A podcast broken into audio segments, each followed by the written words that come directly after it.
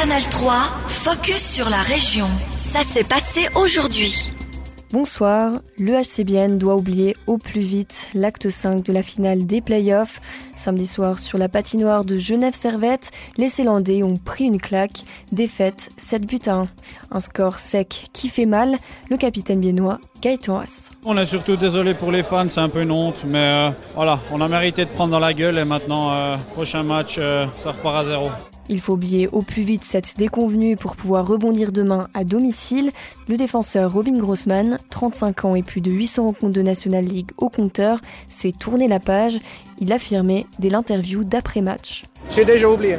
Pour moi, pour moi c'est facile. Je ne peux pas parler pour euh, tout le monde, mais pour moi, c'est... Déjà tourné la Oui, oui, exact. Toute l'équipe doit tourner la page de samedi. Ensuite, la mission est simple, gagner demain à domicile pour s'offrir un match 7 de tous les possibles jeudi au Vernet. On retrouve Gaëtan Haas. Il falloir foutre les, les occasions au fond quand on, quand on les a. Je veux dire, euh, il semble qu'on a, on a quand même sur le- l'ensemble de la série quelques poteaux. Il faut les mettre au fond. Euh, on sait que ça pourrait, sinon c'est des matchs serrés à part aujourd'hui. Puis avoir le couteau entre les dents. Bienne Genève, acte 6 de cette finale des playoffs, c'est donc demain soir à la Tissot Arena.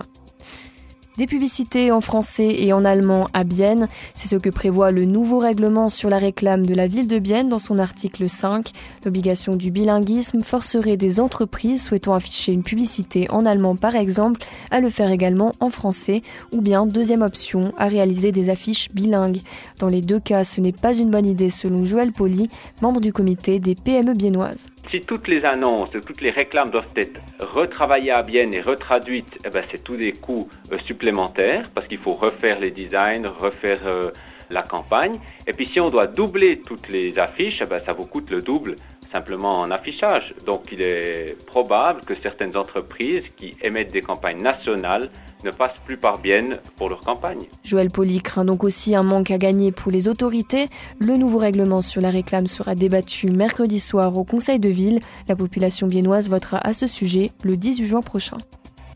Le recyclage des briques à boissons s'invite sur la scène politique. Le député au Grand Conseil bernois Karim Saïd a déposé une motion à ce sujet. Le socialiste biennois souhaite que des filières de recyclage soient développées en Suisse.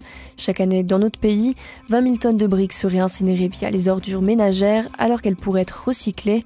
Le processus est un peu complexe vu que ces emballages contiennent du carton, du plastique polyéthylène et de l'aluminium, mais l'écrasante majorité du carton peut être récupérée pour fabriquer du papier ondulé.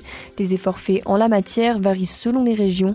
Karim Saïd. Dans divers cantons, euh, des motions dans ce sens ont également été déposées au cours de ces dernières années. J'ai pu voir au travers d'un article que la ville de Lausanne euh, organise euh, justement de, ce recyclage.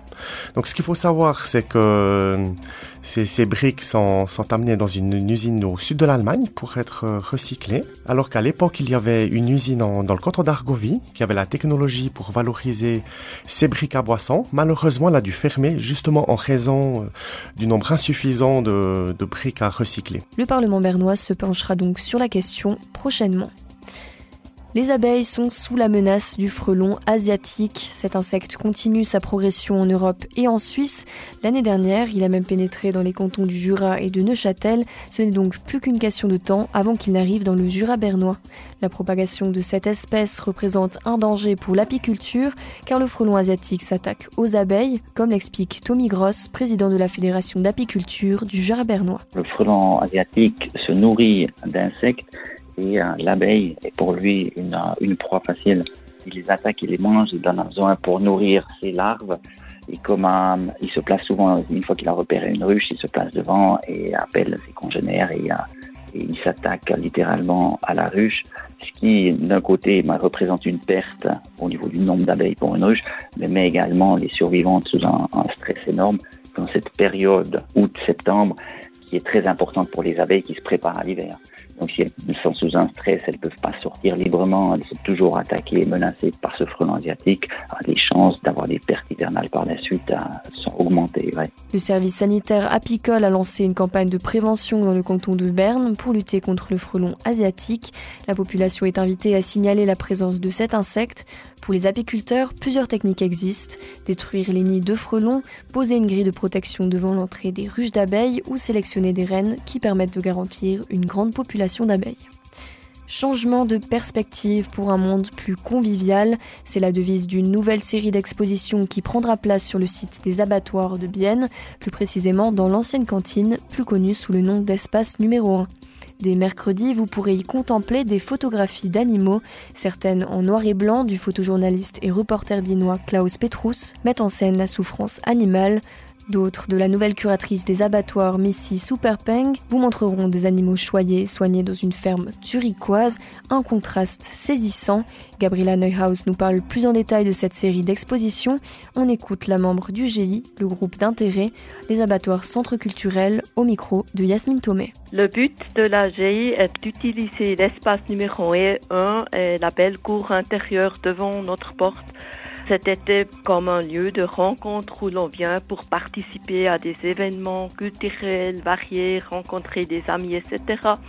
Et puis, un de ces piliers, c'est cette euh, série d'expositions avec le slogan Changement de perspective pour un monde plus convivial.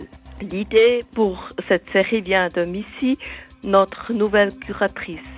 Elle s'est inspirée des réalités et de l'atmosphère du site des anciens abattoirs qui invite à changer les perspectives tout le temps. C'est vraiment un lieu où se rencontrent de nombreuses personnes avec des histoires et surtout aussi des intérêts différents. Par exemple, les locataires et locatrices d'entrepôts et d'ateliers, nous de la GI, des artistes, des maraîchères, des fonctionnaires de la ville, etc. Alors, c'est vraiment un lieu où on doit parler et se rencontrer tout le temps. Et puis, l'espace numéro un, on a vu ça euh, déjà avant, est vraiment bien pour, pour des expositions. Comme ça, on peut mettre les deux choses ensemble. C'était un extrait de Gabriela Neuhaus, membre de l'association et du groupe d'intérêt Les Abattoirs Centre Culturel. En plus de cette exposition à voir des mercredis et jusqu'au 23 mai, d'autres événements seront organisés sur place ces prochains mois. Les Food Save Market de l'association Nourrir la Ville et Robin Food chaque dernier mercredi du mois ou encore la fête du printemps le samedi 27 mai. Retrouvez notre interview complet sur ajour.ch.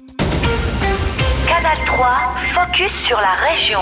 Aussi disponible en podcast sur Spotify et Apple Podcast.